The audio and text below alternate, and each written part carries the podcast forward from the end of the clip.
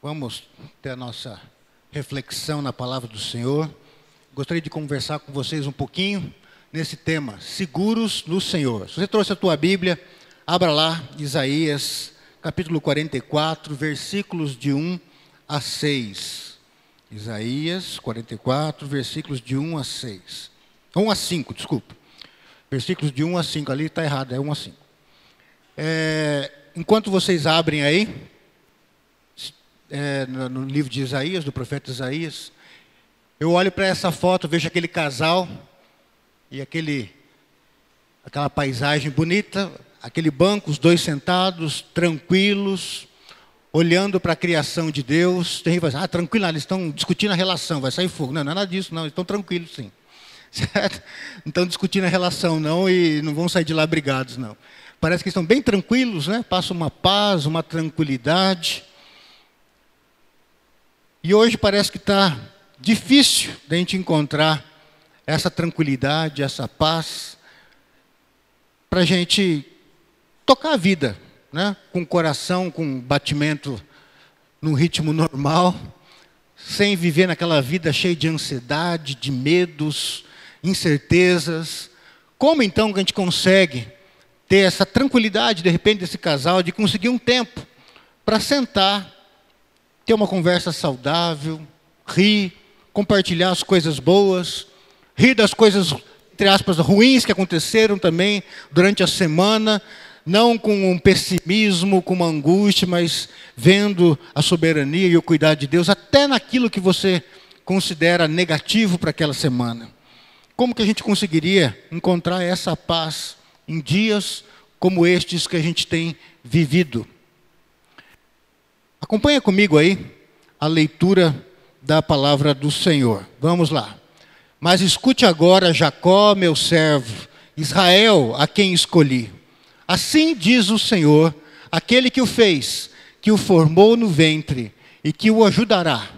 Não tenha medo, ó Jacó, meu servo, Jesurum, a quem escolhi, pois derramarei água na terra sedenta e torrentes na terra seca.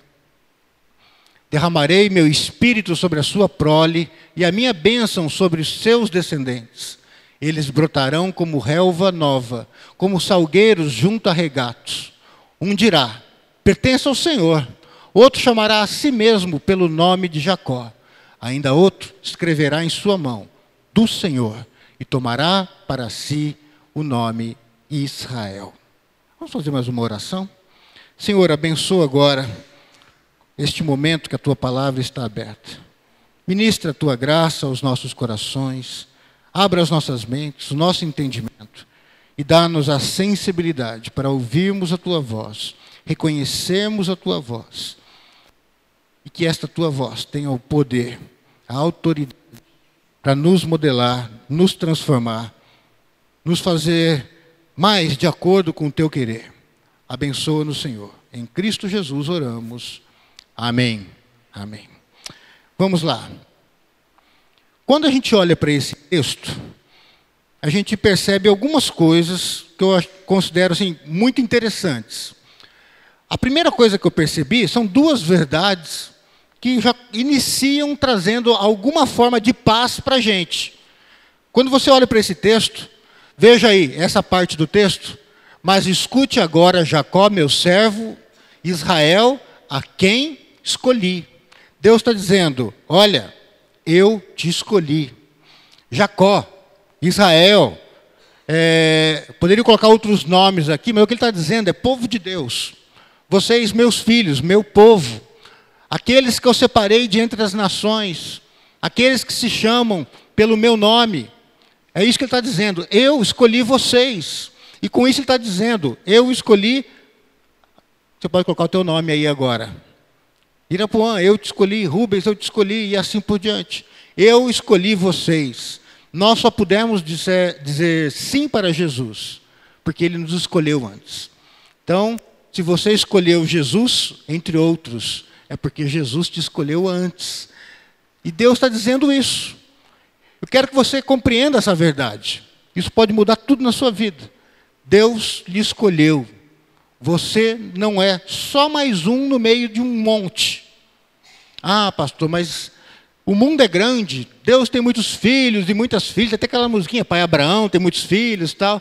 Sim, mas entre esses muitos filhos de Abraão, Deus conhece você pelo nome, suas necessidades, suas alegrias, suas carências, seus medos. Deus te escolheu. Deus te escolheu. Você é, não é alguém assim que por um acaso faz parte do povo dele. Ele te conhece muito bem. E a palavra também diz aí: Assim diz o Senhor, aquele que o fez, que o formou no ventre. Bom, nós não somos espíritas nem de outras religiões que acreditam na pré-existência da alma.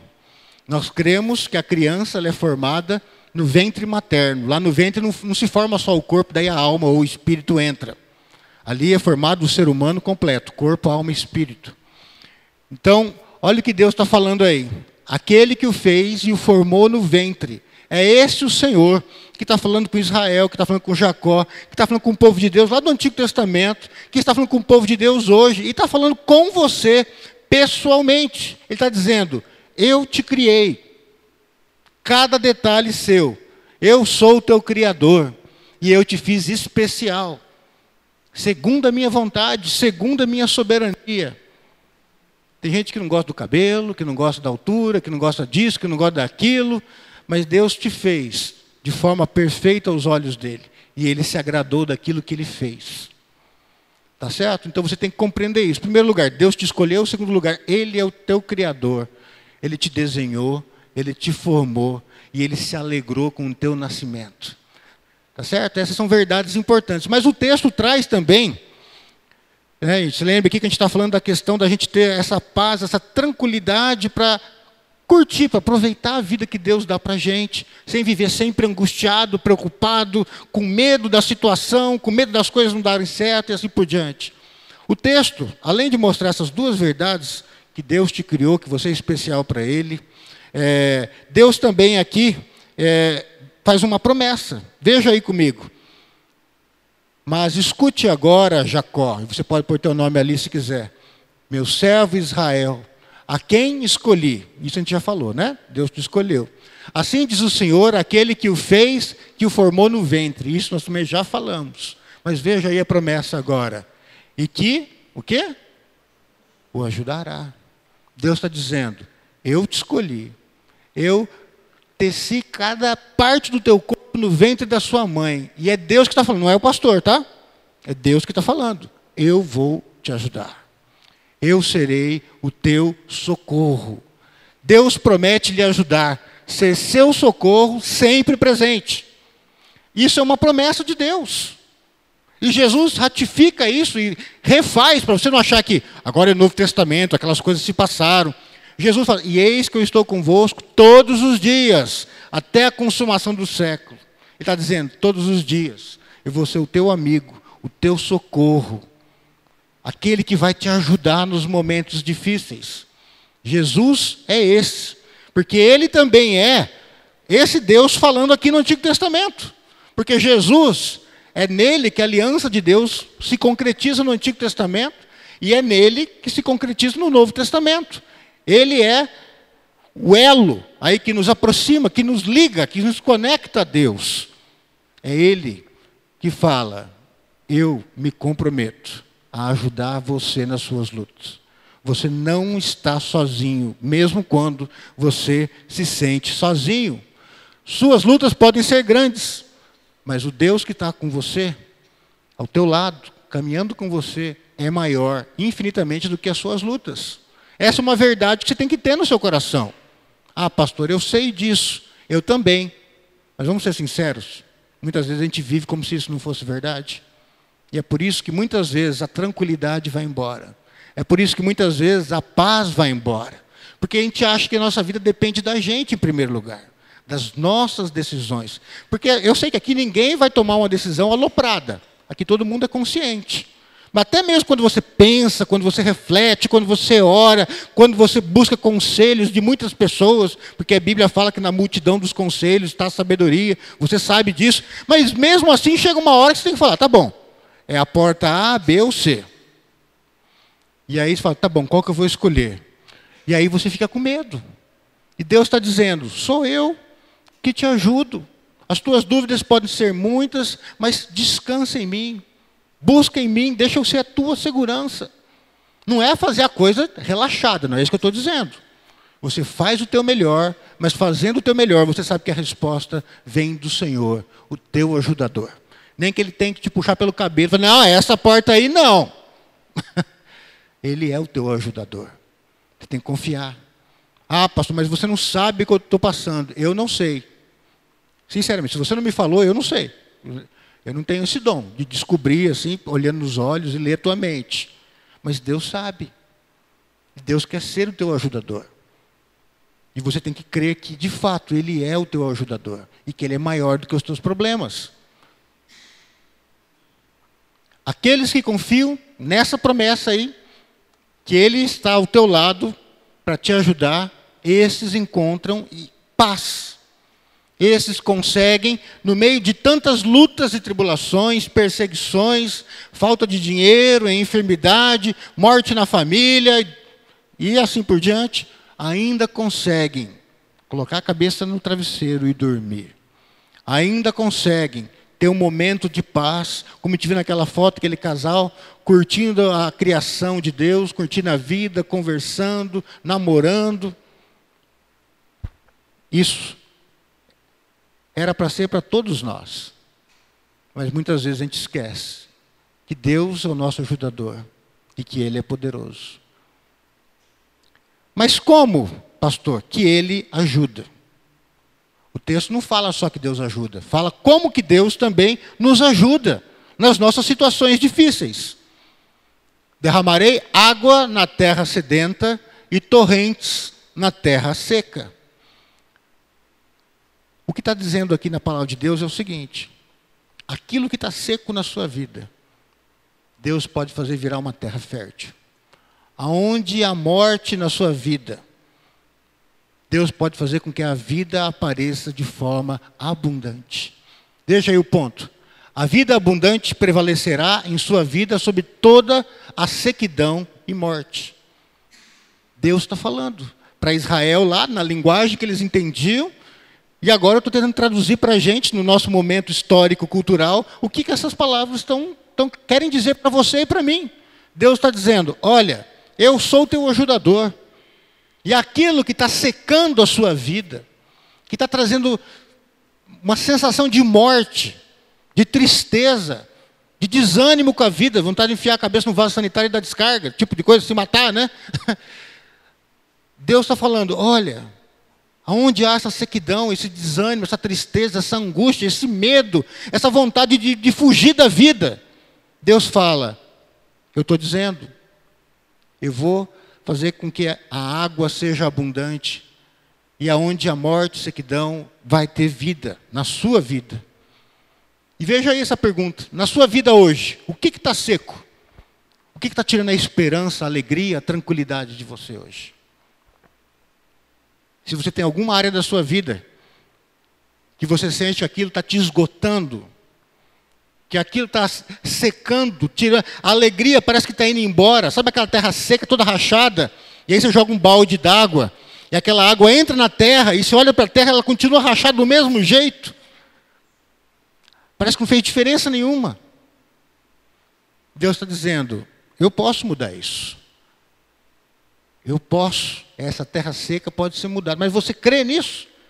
Que Ele é esse ajudador que pode fazer com que aquela terra extremamente árida se torne um local fértil.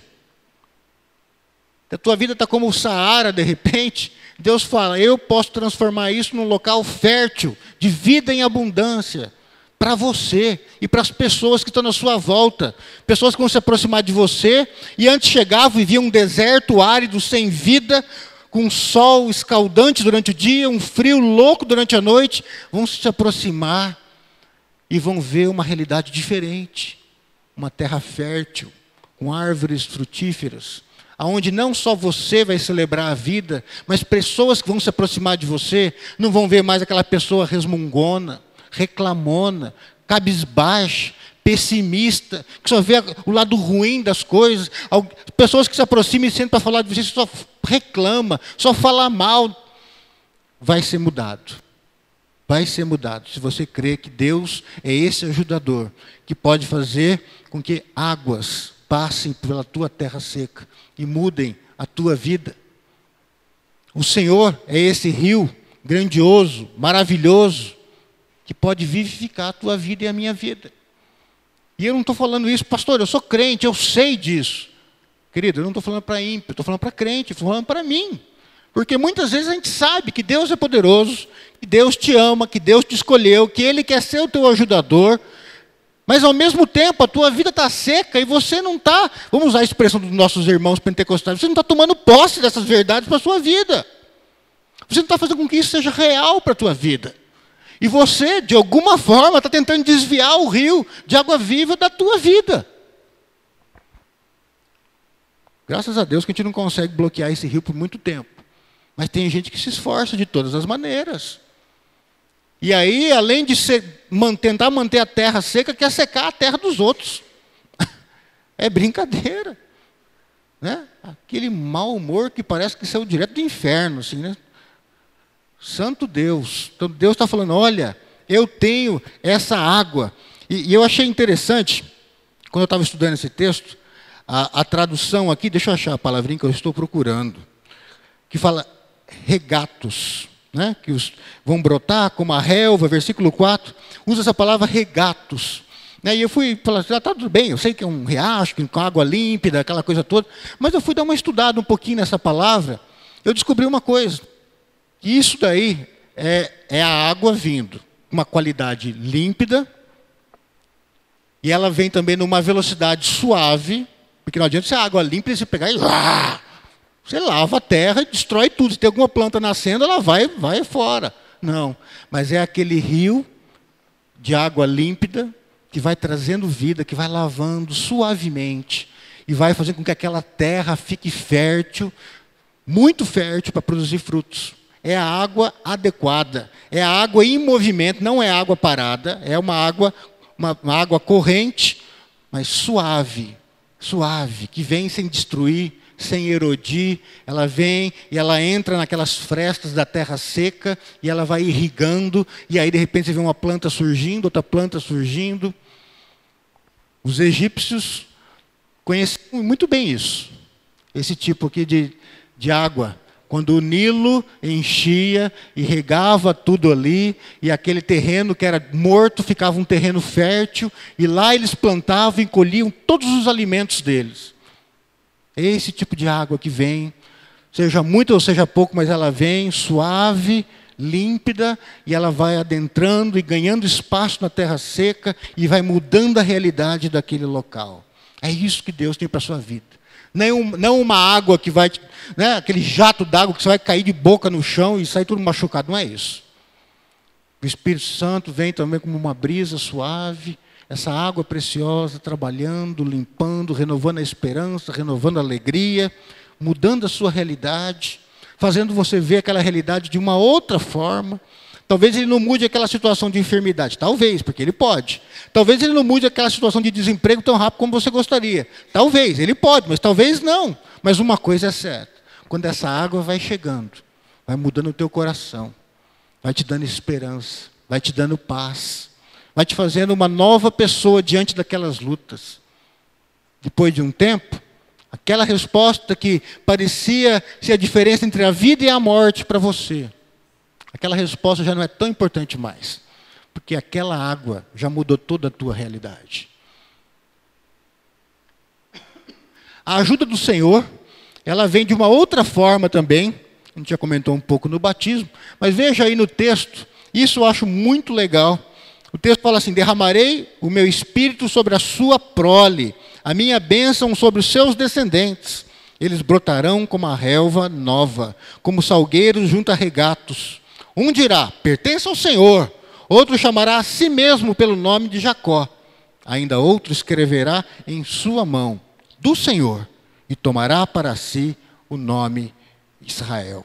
Queridos, está falando dos filhos aqui, da família.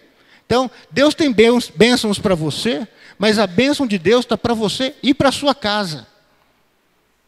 Para você e para sua casa. Deus não vai cuidar de você e abandonar seus filhos. Ah, pastor, não sei o que vai acontecer, que eu estou numa situação difícil, não sei nem como vou cuidar dos meus filhos, e a minha mulher, e isso e aquilo. Calma. Deus não vai te amparar e desamparar a sua família. Deus cuida. A tua casa está nas mãos do Senhor. E nesse momento conturbado de Brasil que a gente vive, queridos, se a gente não tomar isso como verdade no nosso coração, que a ajuda do Senhor, ela alcança indivíduos que estão em Cristo, mas não só esses indivíduos, a bênção transborda e alcança a nossa casa, nós vamos desesperar. Porque você ensina o teu filho, olha, filho, não roubo, mas daí ele sai da tua casa, sai da igreja, vai lá e os amigos ensinam diferente. Sobre drogas, você fala, vai lá na escola, vai não sei aonde, ensina diferente. E aí você não está no controle o tempo inteiro. Mas Deus está no controle o tempo inteiro. Com isso eu não estou tirando a tua responsabilidade, não estou livrando a, a minha responsabilidade. Não estou falando assim, olha, eu não sou responsável pela minha filha. Deus que cuide, porque eu não posso. Não é isso. Eu faço o meu melhor, mas eu não descanso no meu melhor, porque o meu melhor é pouco. Eu descanso no melhor de Deus. A minha família está na mão do Senhor. É isso.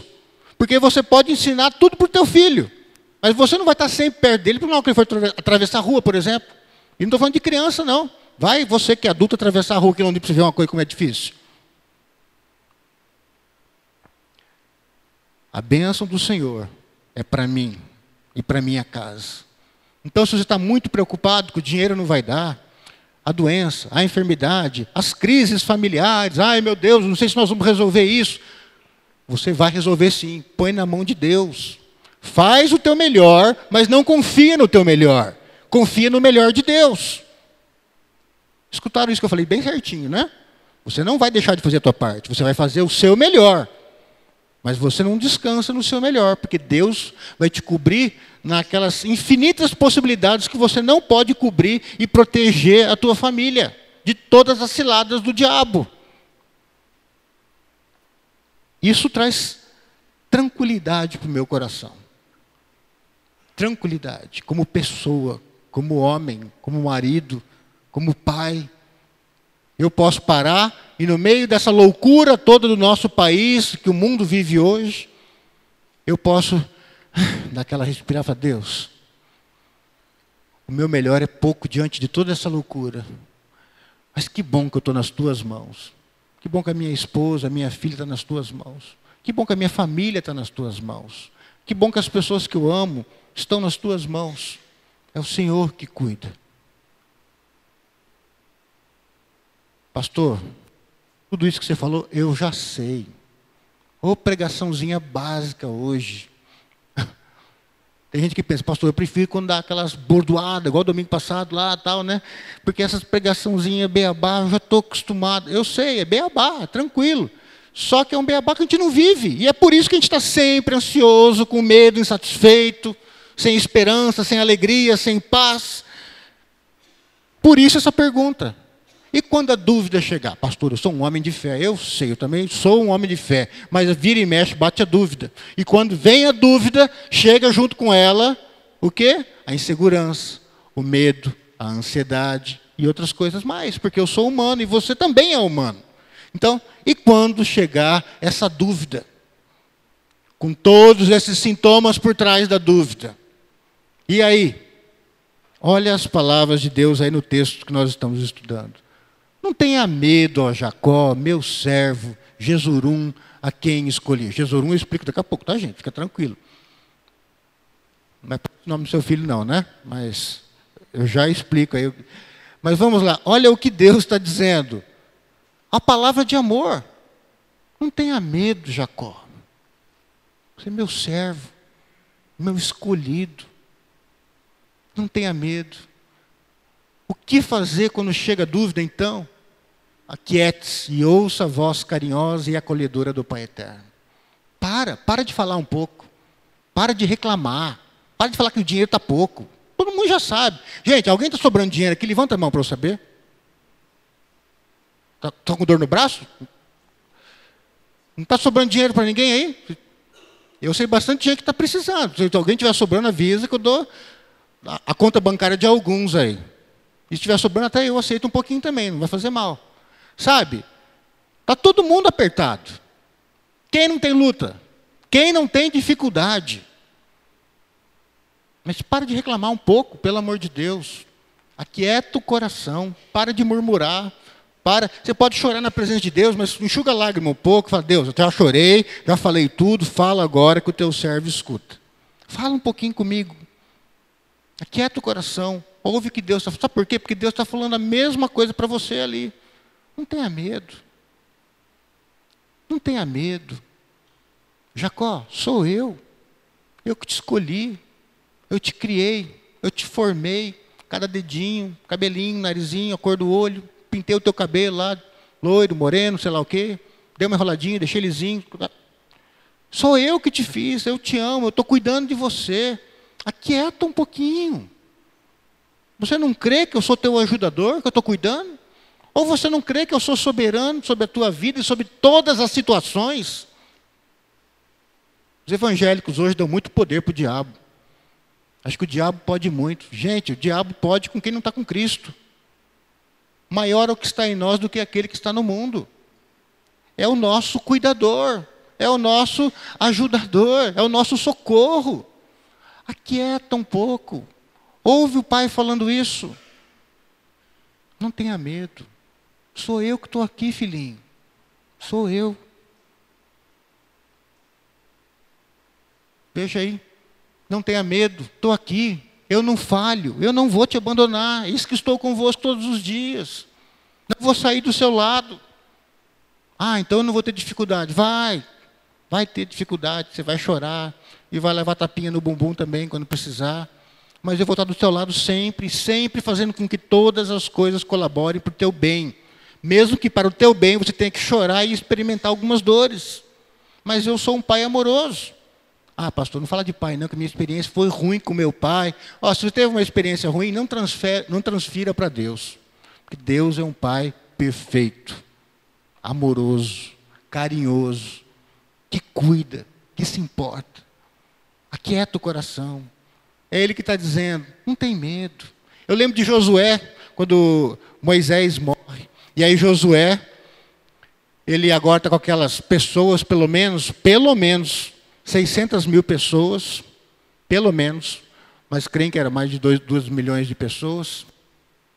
E ele estava ali para entrar na terra prometida, aqueles exércitos, aqueles homens com espada, com escudo, aquelas muralhas gigantescas. E muralha não é muro, não, gente. É a muralha era larga, assim, que passava exército com homens enfileirados, dois a dois. Subia com, com armas de guerra ali para cima. Era muralha grossa mesmo. Era muralha, não era murinho, não, desses que chove em Londrina cai. Não é isso. E ele está ali angustiado. E Deus fala para ele exatamente isso. Né? Vou parafrasear aqui o que Deus fala para Josué, depois pode no livro de Josué, no capítulo 1, você vê que eu não estou mentindo. Ele está ali olhando fala assim, Senhor, como que eu vou cuidar desse pessoal todo? Moisés, que fazia todas aquelas coisas, morreu, estou eu aqui agora, sem poder. E agora? Controlar esse pessoal, eu não consegui lutar contra esses exércitos. Esse povo, essa geração, nunca guerreou. Um povo que nunca pegou uma espada, gente, estava no deserto tomando água de rocha, comendo pão que cai do céu. Agora enfrentar gente, homens de guerra treinados. José assim: pronto, eu vou morrer, vai todo mundo morrer comigo. Aí Deus fala assim: Josué, ser forte e corajoso. Assim como eu fui com Moisés, eu continuo sendo o mesmo Deus. Eu vou ser com você. A você cabe somente crer que eu estou do seu lado. Seja forte, seja corajoso. Deus está dizendo: eu sou o teu ajudador. Você pode ver a tua realidade, as tuas lutas, os teus inimigos, mas abre os teus olhos da fé e veja quem é que está do teu lado. Quem é o Deus que você crê e que você está servindo. Não deixa a situação te enganar. Eu sou maior. Chegamos na palavrinha. Veja lá, não tenha medo, ó Jacó, meu servo, Jesurum. Pastor do céu, que troço é esse? Que está aí na Bíblia, que palavra é essa? Essa palavra tem dois significados principais aí. Que a gente vai estudar. O primeiro significado quer dizer amado, querido. Veja aí, é como um pai dizendo: Filho, Não tem medo. Papai está aqui. Você é meu querido. Eu te amo. É isso que está dizendo ali. Não sou eu. É um pai que está olhando para o filho. E você agora na tua angústia, querido, Deus está falando para você. Filho, para, enxuga a lágrima. Você não está sozinho, papai está aqui. Papai te ama, você acredita nisso? Papai quer o melhor para você? Você é o querido do papai. Sabia que você é especial para o papai? É isso que Deus está falando aqui, com essas palavras. A gente não percebe essas coisas às vezes. A gente fala, acha que Deus do Antigo Testamento é um Deus punitivo, do Novo Testamento é um pai de amor. Papo furado. Deus é um pai de amor no Antigo Testamento e no Novo Testamento. Somos nós que queremos distorcer a paternidade de Deus. Veja aí, filhinho, deita no colo do papai. Papai está cuidando. Papai, mas os meninos querem me bater lá na escola. Papai cuida. Papai vai te levar até dentro da sala. Vai falar com o professor. Estão entendendo essas situações de criança? Deus está falando isso para o povo dele. Deus está falando isso para você hoje. Filho, não chora. Papai está no controle. Papai sabe o que faz. Você é o amado do papai.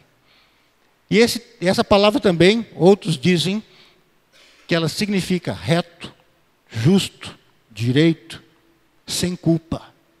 E é interessante que esse texto vem logo após Deus mostrando os erros de Israel, os pecados. Que Deus falava, me adora, eles não adoravam, me serve, não serviam. E agora, logo na sequência, Deus fala: Você, meu filhinho, justo, reto. Por que isso? Porque o filho é justo por causa da graça do Pai. Por causa do amor do Pai, porque ele é o amado. Porque o Pai perdoa. Sabe por que isso é importante? Porque tem muitas pessoas que às vezes entram em crise por causa das coisas da vida é o dinheiro que não vem, é o trabalho que não aparece, é uma enfermidade que não vai embora, são situações de relacionamento, e a pessoa fica angustiada, e a gente, como pastor, às vezes vai falar para a pessoa, a pessoa fala assim: Ah, pastor, eu sei. Eu sei porque eu estou passando isso. Eu falo, então me esclarece, porque eu não sei. Ah, pastor, é porque eu pequei, não sei quantos anos atrás, eu fiz muito isso, eu fiz muito aquilo, e agora Deus está me punindo. Eu não mereço ser feliz no meu casamento, eu não mereço ser curado, eu não mereço que o meu filho me perdoe, eu não mereço ter um trabalho assim, eu não mereço, não mereço, não mereço. Mas, bom, a gente concorda com alguma coisa, realmente você não merece nada dessas coisas, nem eu, porque nós somos pecadores. Mas sabe de uma coisa? É Deus que te faz merecedor em Cristo. É isso que Deus está falando. Em Cristo. Deus fala assim: Eu te perdoo porque eu sou teu pai em Cristo. E você é recebido como filho amado, não é por merecimento ou mérito seu, mas é por mérito do Filho original e verdadeiro e único, que é Cristo que morreu por você na cruz. E se você fez algo errado, Ele pagou a tua dívida. Então você fala assim: ah, eu sei que Deus é um Deus de amor, mas não comigo. Com você sim, é para você que Ele está dizendo, certo? Então, Jesurum é você, certo? Pode colocar na tua certidão agora lá, acrescentar no teu nome. É o teu nome diante de Deus. Você é o amado, é o justo de Deus por causa de Cristo. É assim que Deus te vê. Por maior que tenha sido o teu pecado, por maior que seja a tua culpa, Deus te ama. E em Cristo ele te perdoa.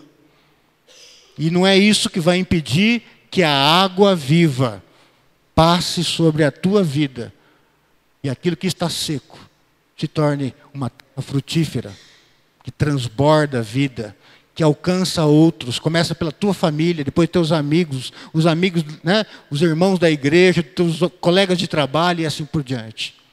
É esse o Deus que se apresenta aqui através do profeta Isaías. A perguntinha para você. Hoje, você está seguro no Senhor? Se você estiver inseguro, não crendo que Deus te escolheu, que Ele te formou, que Ele te ama, que você é o filhinho que Ele chama de amado do papai, o querido, aquele que Ele olha e não vê mal, porque os seus pecados foram perdoados. Se você não crê que Deus é o teu ajudador, que nunca vai falhar, que nunca vai te abandonar, certamente você não está se sentindo seguro. E a angústia, o medo, a incerteza vão fazer de você uma pessoa infeliz, pessimista, que vai estar sempre reclamando, a tua vida vai ser árida e você vai tornar as pessoas ao teu redor em pessoas secas e áridas também, se elas permitirem.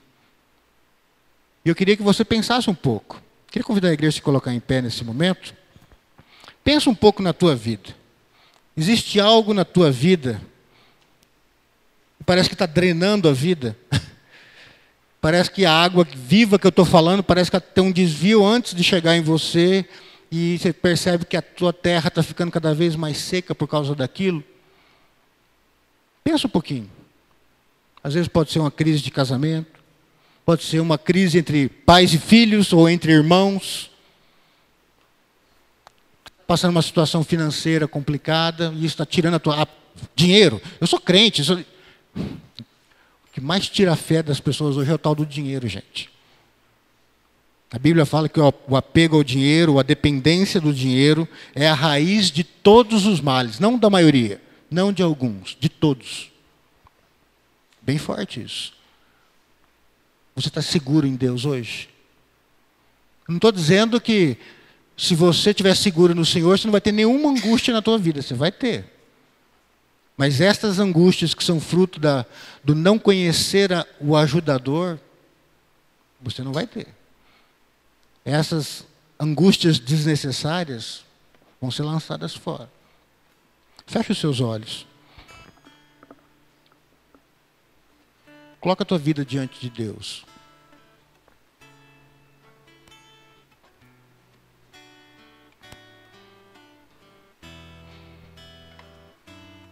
Fala com o Senhor, coloca essa situação diante de Deus. Se você não está conseguindo, como aquele casal, parar e curtir a vida, são muitas preocupações, são muitas dúvidas. Você está pensando, eu não vou dar conta, não vai dar certo, e agora? E se não sei o quê, e se isso, e se aquilo? E se o dinheiro não entrar, e se o trabalho não der certo, e se a saúde não melhorar, e se o relacionamento, não, não sei o que eu falo, não sei o que... Para, aquieta um pouquinho. Coloca isso diante de Deus. Nós vamos cantar esse cântico. E na sequência eu quero orar com você. Você que de repente, após cantar, fazer isso na forma de uma oração, quero orar com você para você colocar diante de Deus essa situação, de repente, que está secando a sua vida. Vamos cantar esse cântico.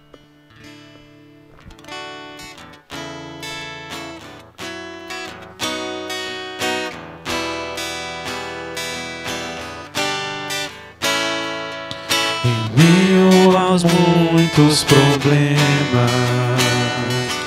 em meio às lutas sem fim, por entre muitos dilemas que se apresentam a mim. Às vezes eu posso passar uma noite inteira chorar. Sei que meu Deus logo pela manhã irá novamente o sol brilhar e encherá de alegria os meus lábios e o meu coração de louvor. Assim vou descansar, sim, eu vou confiar seu grande e imenso amor. Deus é fiel, é fiel, acima de todas as coisas eu sei eu sei que meu Deus é fiel. Deus é fiel. É fiel. Acima de todas as coisas eu sei. Eu sei que meu Deus é fiel. Feche os olhos, queridos.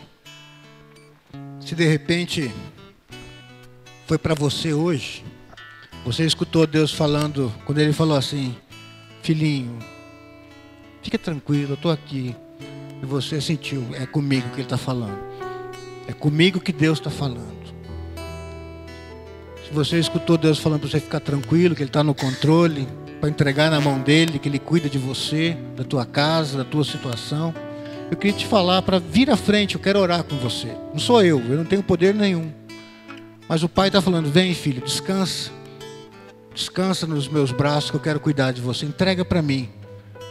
Eu quero orar por você, para Deus te abençoar e te livrar de repente desse medo, dessa angústia, dessa insegurança, de repente dessa situação que tira a paz, a tranquilidade. Vem à frente, eu quero orar com você.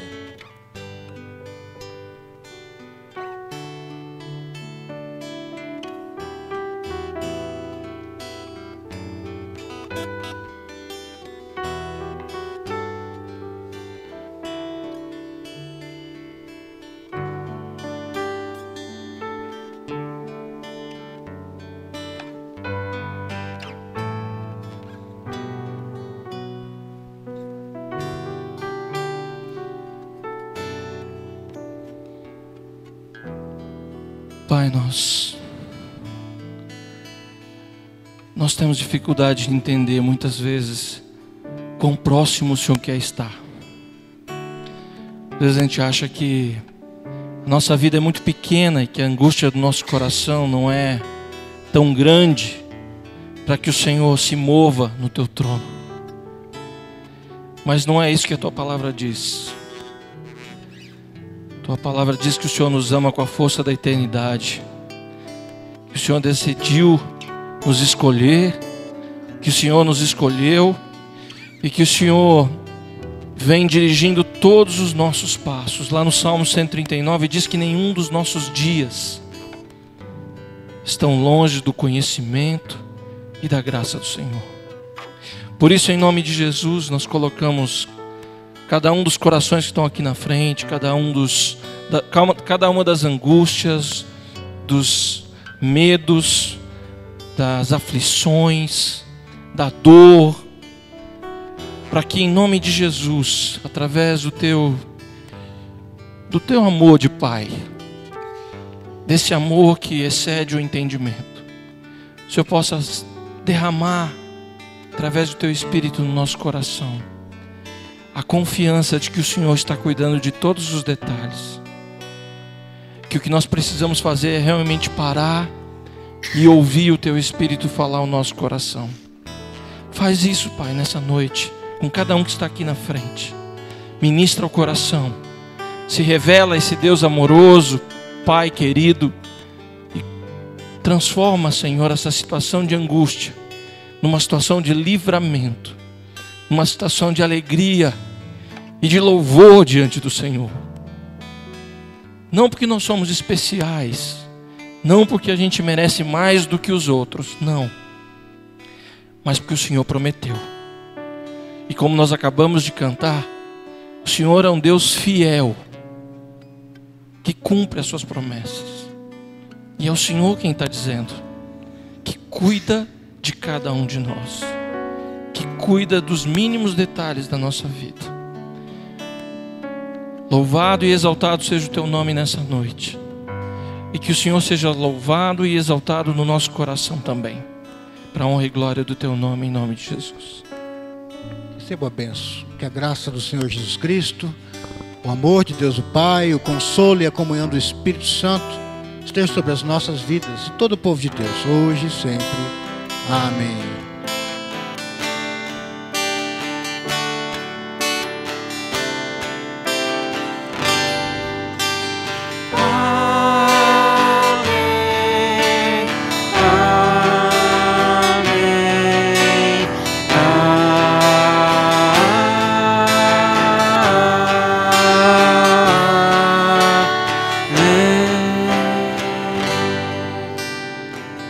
Semana abençoada a todos.